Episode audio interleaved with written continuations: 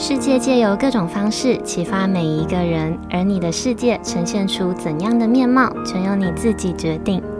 你现在收听的节目是《新赖说》。Hello，各位 CC，欢迎收听今天的《新赖说》，我是新赖小姐。嗯，大家上个礼拜六有没有关注走中奖啊？那据说同整所有的平台，同时间的总在线观看人数有高达，嗯，好像是说有十万个人左右，这是一个很可观的数字哦。那我因为工作的关系，让我有机会可以亲自到现场去参加这个一年一度的新媒体的盛事。虽然说是工作，但是我还是觉得自己蛮幸运的。那不知道大家有没有发现哦，这几届的走中奖呢，尤其是这一届，不管是在表演的桥段，还是在获奖者的嗯、得奖感言的桥段，几乎都脱离不了酸民这个核心。那不管我今天呢是用一个观礼者的身份来看，还是我今天是用一个嗯身为同样有在经营自媒体的身份来看，都免不了让我在这场颁奖典礼之后，呃，产生了很多的感触，还有嗯思考。所以今天这集的内容呢，嗯、呃，我很单纯的，我想要就我参加完走中奖之后的一些小小的个人感触，还有一些思考点来跟大家分享。那我也想跟大家聊聊为什么嗯会有酸民，那要怎么避免自己成为酸民的一份子，还有同时我也在帮未来的我自己预先思考的，嗯，如果今天我是被酸民攻击的人，我可以怎么处理？我可以怎么面对？怎么调试自己的心态？那如果你对今天的内容有一点小小的感兴趣的话，就在间奏音乐之后继续收听下去。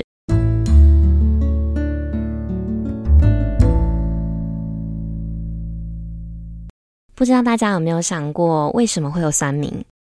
嗯，比较常见的说法不外乎就是那些人他们呃需要发泄自己在生活中遇到的不满，但是在现实生活中呢，又会有各种考量、各种顾虑，比如说像是形象啦，嗯，应该要扮演好的角色，嗯，身份地位，或者是为了利益之类的各种原因的考量。那刚好隔着一层不透明的网路墙，把这些被期许应该要扮演好的角色全部都匿名化，都遮盖起来了。所以就理所当然的可以让这些嗯，感觉像是被压抑很久的人，让他们可以顺理成章的躲在荧幕后面，尽情的发泄，尽情的展现各种心中所谓的正义。那如果用心理学的角度来看，酸民出现的主要原因，可能来自于个人的投射心理。嗯，比如说有一个女生，她被她的前男友劈腿了之后，她觉得伤透了心。那就算这件事情呢，已经过了很多很多年了，但是当初那个被劈腿的那一股愤怒感，还有怨恨的感觉，却没有随着时间的流逝跟着消失，反而一直留在这个女生的心中。直到有一天，突然八卦周刊爆料了某位男艺人他劈腿的消息。那这个男艺人他的行为呢，还刚好跟这个女生的前男友是类似的。这件事情呢，就会触发原本就累积在这个女生心里面的愤怒的情绪，像是终于找到了抒发的出口一样哦，会激起这个女生想要开始上网留言啦，想要上网批评，甚至是想要辱骂这个男艺人。但是其实这个女生呢，她不是真的因为讨厌那位男艺人才骂他的，而是因为女生的心里面做出了跟前男友类似的投射，也就是说，因为现实中没有办法透过骂前男友来抒发她的怨恨感，所以她转而把这个压抑许久的愤怒投射到男艺人的身上，让这个男艺人无端的要承受不相关的人的怒气。嗯，我想一个人之所以会出现酸民的行为，真实触发行为背后的原因可能有千奇百种，也可能会基于每一个人的成长环境，或者是他们曾经走过的各种人生的经历。每一个人都有他自己的理由，有自己的立场，甚至是自己的考量。那如果要把这些原因用大方向来归类，我觉得多数的原因呢，应该可以被归类在价值观不同这个大类别的项目里面。嗯，我想大家应该都有听过一句话：“一种米养百种人。”那即使是长得很像很像的双胞胎，都有可能会有呃天差地远的想法跟价值观了。那就更不用说是两个完全不相关的人了。就像我们在呃第八十六集的课题分离那集的内容里面有提到过的，我们都只能管好自己的课题，然后不能干涉别人的课题，因为干涉别人的课题呢，就等于你是在强迫别人接受你的价值观。那反过来说，如果你也不希望有一天会被别人强迫灌输想法，那今天的你就不要成为日后的你可能会讨厌的人。说到这里呢，就让我想要跟大家分享，呃，我曾经在 IG 分享过的一段我自己的小故事。嗯，不确定收听这集内容的你们有没有看过？那我重新再来跟大家分享一次。我在 IG 分享过的那一篇文章的小标题叫做《成为那些年你也想遇见的人》。好，那跟大家稍微说这段小文章，这段小故事。我有一个很要好、很要好的好朋友，是那种他使一个眼神，我大概就知道他在想什么的好朋友的程度。那印象中应该是在去年还是前年的某一天，好像是在圣诞节左右。有一天晚上，我跟这个朋友呢，我们走在信义区的香堤大道，就是那个呃星光三月 A 四到 A 十二中间的那条，呃，无时无刻都很热闹的人行道。那我们走在那条路上，在聊天的时候，突然有一个看起来年纪差不多落在二十出头岁，看起来应该是刚毕业没有多久的一个嗯大男生，他朝我们走过来。那这个大男生呢，他的肩膀上面背着一台行动冰箱，那看起来呢，很明显就是想要来推销的。那果不其然，这个大男生他一开口的第一句话就是问我们方不方便给他一点时间。那反正我们也是在散步闲聊嘛，所以我们就没有拒绝他。那这个大男生呢，他就开始拿出他手上原本就拿着的一个呃传单，那这个传单夹在呃纸板上面。那接着呢，他就开始指着传单，开始细细的介绍他的创业缘由啊，产品的内容物跟特色。嗯，我记得他是卖果昔的。那他说他跟几个朋友正在创业，那考量了一些嗯，他们观察到的市场的生态，所以他们决定要制作一个低卡、低糖又没有负担的果昔。然后他想要用一瓶一百五十元的尝鲜价邀请我们试喝看看。然后我的这位朋友呢，他二话不说，他听完之后就立刻跟这个大男生说，他想要买一瓶。那我这个朋友呢，他是嗯，刚刚有提到，他是我为数不多，然后稍微使一个眼色，我就知道他在想什么的好朋友。我大概知道他就是不会喜欢喝这种东西，所以在他说他想要买的时候，我当下是露出很惊讶的表情的。我猜他应该也有感受到，所以他立刻接着说：“我是买给你喝的。”然后这个大男生他超开心的，他开始呃蹲下身，然后打开他的行动冰箱，秀出一整排的口味，要我们呢挑选一个口味。然后就在我朋友把一百五十元的金额交到这个大男生的手中之后呢，我朋友还不忘附带了一句要他加油的呃鼓励的话。后来在这个大男生他稍微离我们有一点距离之后，我就问我朋友为什么想要买。我朋友问我。他说：“你还记得我大学刚毕业的那几年，我在某某公司当业务吗？”我是有印象的，呃，所以我点点头。然后我朋友就接着说：“他说他那个时候遇到了很多，嗯，没有需求，但是只是单纯的想要帮助年轻人的一些姐姐跟阿姨们，不论是真实的购买去帮我朋友冲业绩，或者是在人脉上面的介绍，都让那个时候的我朋友觉得非常非常的感激。”所以，在他觉得自己是有能力的现在，他想要多多的回馈给现在需要帮助的那些新鲜人。那个时候呢，我把我朋友的这段想法放在心里面，然后就不知不觉的一直记到现在。那前阵子呢，刚好有一个机会，让我呃可以跟一个也是刚出社会没有多久的像妹妹一样的小女生相处。嗯，我觉得我没有刻意，也没有特别做什么，我就是给这个女生，我觉得她可能呃在这个年纪会需要的所有的帮助。然后几个月的相处，默默到了我们要分开的那一天，这个小女生她塞了一封粉红色的信封给我，然后她小小声的跟我说：“你回家再看。”然后就跑开了。回家之后呢，我有一段话我非常非常的印象深刻，那段话是说。回头看，每一步都不太容易，但幸好有你陪我经历这一切，并且是在我其实无法给你什么的时候，你还替我着想了许多。我想，这就是一个人能给予另外一个人最大的善意，谢谢你所有的暖流，这些我都记住了。我记得那一天晚上读完信之后，我眼眶觉得湿湿的，所以我一遍又一遍的重复看了这段话。然后我突然想到之前在信义区的香堤大道跟我朋友遇到的那个卖果昔的大男孩，我才发现原来我朋友当时的那一段话早就已经被我默默的记到现在，然后让我呃不知不觉的付诸行动了，也就是成为那些年你也希望遇见的人。那以上这段内容呢，就是我之前在 IG 跟大家分享过的我的小故事。嗯，我不敢保证自己现在就是一个方方面面都可以做得非常非常的完美，做得百分之百的人。但至少我可以肯定的是，我尽可能的让自己是朝着一个以前能力不足的时候，我自己也希望可以遇到的人的那样子的方向前进，也尽可能的让此时此刻的我自己不要变成未来的某一天回想之后，连自己都会觉得讨厌、觉得后悔的人。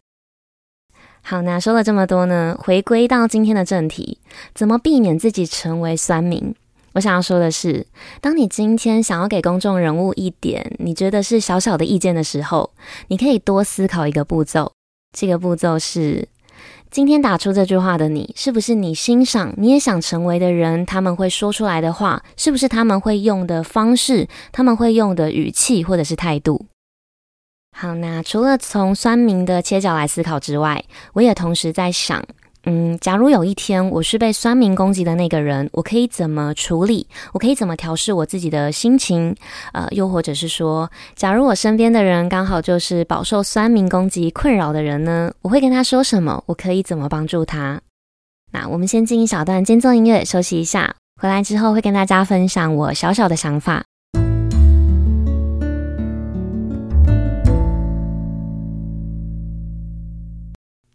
嗯，我忘记我之前是在哪里看过一篇写关于知名度的文章。嗯，文章的意思大概是在说，在知名度发展的初期，会喜欢你会被你吸引的人呢，大多数都是认同你的同温层的人。那这个时候的你，多数时候接收到的讯息跟留言，普遍都会是带有理智跟有礼貌的。但是，当你有一天开始遇到了酸民的恶意攻击的时候，那就代表其实你的知名度呢，已经开始跳脱出原本的同温层的舒适圈了。它已经开始扩大，开始延伸，触及到更多不同族群的人了。嗯，听起来好像应该要觉得很开心，毕竟知名度提升了嘛。但偏偏呢，大多数的人是需要被认同的，包含我也是。所以，哪怕一百个人里已经有九十八个人喜欢你，已经有九十八个人爱你了，只要有其中的两个人发出不喜欢的声音，你还是会不由自主的被吸进去，你会听进心坎里面，你会想要努力改善，好让剩下的两个人呢，也可以加入认同你的行列。那这类型的人呢，好像在身体里面与生俱来就被内建好一个渴望被认同的一个机制。如果这时候身边的人他们只是跟你说，嗯，你就不要在乎就好啦，或者是他们要你多想想，还有九十八个人是喜欢你的，嗯，这些方法呢，好像还是很难让这类型的人不去在乎那两个负面的声音。所以我在想，有没有可能在心里帮自己建立一个呃优先顺位的机制，让自己可以在第一时间接收到来自四面八方的正反意见的时候，有一套自我评估的标准。嗯，当然，因为我现在也还没有遇到过太多，嗯、太激烈的酸民的经验哦，所以接下来我要说的内容，只是我在参加完走钟奖之后的延伸的思考，也期许未来的哪一天，当新赖说的知名度，嗯，稍稍打开，稍稍跳脱出同温层的时候，我也可以帮助，或者是说我可以提醒未来的我自己。那回到刚刚说的。我在想，有没有可能在心里帮自己建立一个顺位机制，一个可以依照重要程度来排列顺位的一套逻辑、一套机制，让自己可以在第一时间接收到意见的时候，有一套自我评估的标准。那这个顺位机制呢，主要评估的标准是依据说话的这个人在你心中，你对他的信任的程度来决定的。也就是说，当你不知道该不该采纳这个人的意见的时候，或许你可以试试先在心里面问自己两个问题：第一个是提供意见的这个人他理解我吗？第二个问题是我信任这个人吗？那我们先举正面的案例，假设今天提供意见的人是你的家人，或者是你的朋友，或者是你亲近的人，那他们可能会说出一些爱你、支持你的话。那当然，他们也有可能会提出一些呃，他们观察到，或者是他们觉得呃，调整之后可能会更好的一些建议。那这两个问题的答案就会是你的家人跟你的朋友，他们理解你，而且你也信任他们，所以这个建议、这个声音就可以被排列在你心中比较前面的顺位。那再反过来看反面的案例。如果今天给出意见的对象呢，他只是一个酸民，他可能只是刚好路过，只是看过你，只是听过你一两次，然后觉得你不符合他的喜好，不符合他的价值观，然后他就一时兴起的留下了一些攻击性的言语。他不是真心的希望你好，而是只是纯粹的看你不顺眼，想要说一点什么而已。那这类型的人呢，很明显的得到的答案就会是，因为他不理解你。所以想要攻击，那既然他不理解你，那他说出来的话，你当然可以选择不去信任。那既然你都选择了不信任的，也就更合理的，他的顺位会被你排列在你心中比较后半部的位置，甚至是根本排列不上去。那每一个人的心中呢，都会有生命中的重要程度的优先顺序，但是人的内心、人的脑容量是有限的，时间呢也当然是有限的，所以那些被排序在后半部的位置的人，那些不重要的人事物，虽然在你的心里面，你还是会隐约的记得这个人或者是这件事情，但是至少透过顺位的排序，你可以很清楚的知道它是属于比较不重要的类别。也就是说，只有你同意，你也想让这些人、这些事情干涉到你的人生，那他们才有可能有机会可以影响到你。但是这同时呢，也代表你把他们放在比你原本在乎的人、比你原本在乎的事情更前面的顺位，也就代表你把时间跟心力的空间都让给了不开心的事情，让这些事情来占据。那也很合理的，幸福的事情跟会让你觉得开心的事情、开心的人，他们就会一点缝隙、一点空间都没有，就更不用说，嗯、呃，他们有机会可以走进你的内心。那大家常常提醒酸民要为自己的行为、要为自己的言语负责。那如果以一个负责的角度来看，我觉得每一个人也都需要为自己的快乐负责，因为也只有你自己才有能力可以让自己快乐起来。好，那没有想到一个走钟奖居然可以让我产生一整集的感触，谢谢这届的走钟奖。那在今天节目的尾声呢，我想跟大家分享在走钟奖的典礼表演上面最让我觉得有感的两句话。第一句话是感谢最初的自己，第二句是没有因为不完美而放弃，是创作中最完美的事。那我也想要再多分享一段我很喜欢，也是一路以来一直陪着我走到现在的一段话。这段话是：世界虽然有时候会像是一根针一样容易刺伤人，但是总有更多人是想要以温柔的方式保护着你的。这些温暖有一天会抚平那些尖锐带来的伤口的。好，那以上就是今天日常这件小事，我想跟大家分享，还有我想跟未来的我自己分享的内容。那如果你是众多网民中的一份子，希望从你身上产生出来的流动是更多更多的暖流，可以流向更多人，最后回归到自己的身上。那如果你是创作者，你是公众人物，愿你可以记得自己跨出第一步的初衷，也愿你有勇气抵抗所有的攻击，继续透过影响力带给这个世界更多的美好。那希望今天的分享可以带给正在收听的你一点实际上的帮助或者是收获。那如果你的身边刚好也有正在困扰类似问题的朋友，分享这集的内容给他，说不定就是那个帮助他的关键人物。